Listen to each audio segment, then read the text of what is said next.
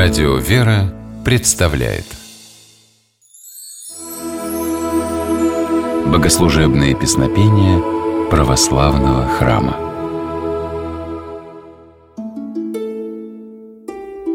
Здравствуйте, с вами Федор Тарасов.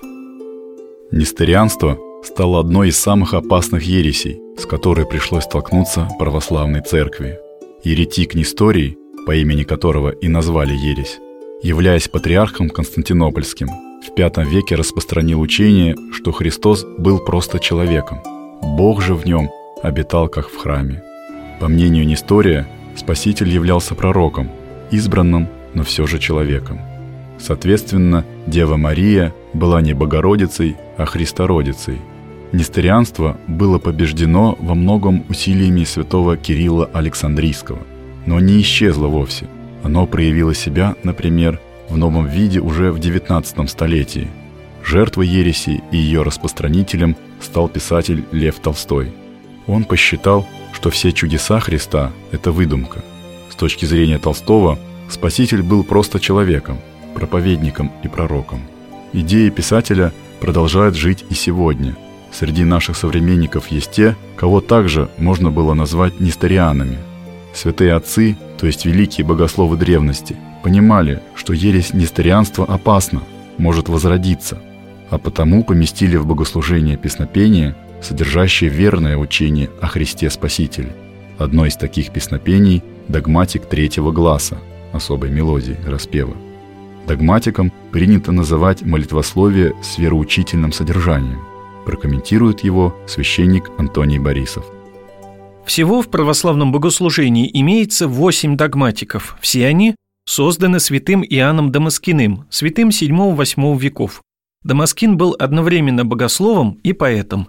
В свои богослужебные песнопения он вкладывал глубокий догматический смысл, как, например, в догматик третьего гласа.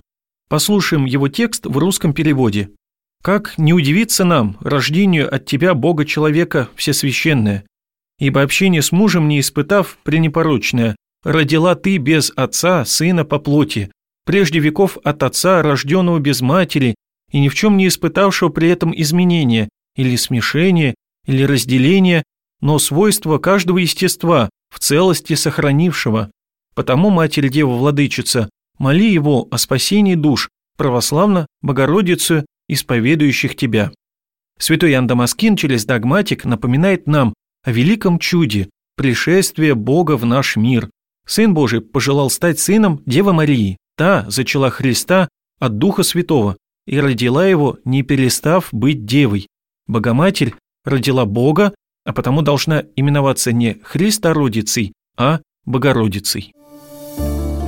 Все догматики, составленные святым Иоанном Дамаскиным, поются на вечернем богослужении.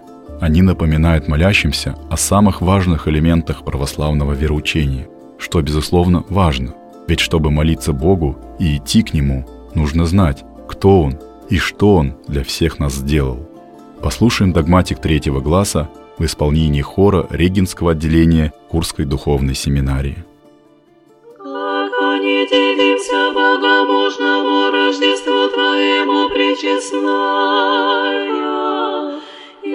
Искушения по-мужеского не приемшееся непорочная, родила и себе за сына платью, прежде века от отца рожденного без матери, никак же претерпевшего изменения или смешения или Новобою существо свойства цело сохраншего, Тем же Мать и Дева Владычице, Богомоли спастися душам, Православно Богородицу исповедающих Тебя. Богослужебные песнопения – православного храма.